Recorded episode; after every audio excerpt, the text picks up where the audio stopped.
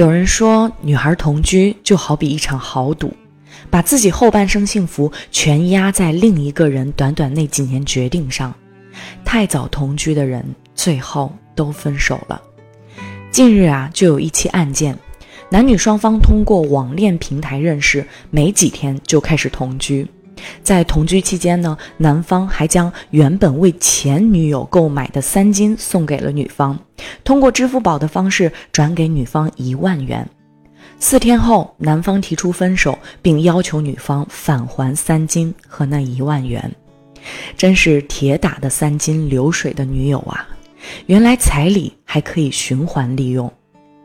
听过珊姐节目的朋友应该都知道，我一直不建议恋爱过早同居。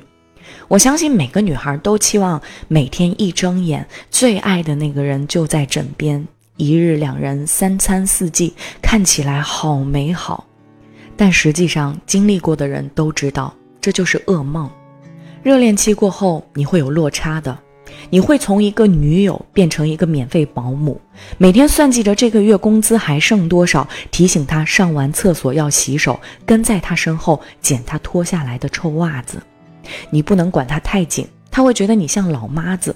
你不再每天精心打扮，越来越像个黄脸婆。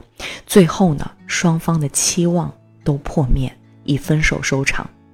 当两个人的生活空间融为一体，但没有坚实的情感基础和独立的人格做支撑，就强行因激情同居，那只会加速你们分手的时间。我们都知道，两性在交往过程中思维是不同的。过早同居，男方通常都在做减法，从精心装扮到睡醒的素颜减分，从性格温柔到相处的鸡毛蒜皮争执减分。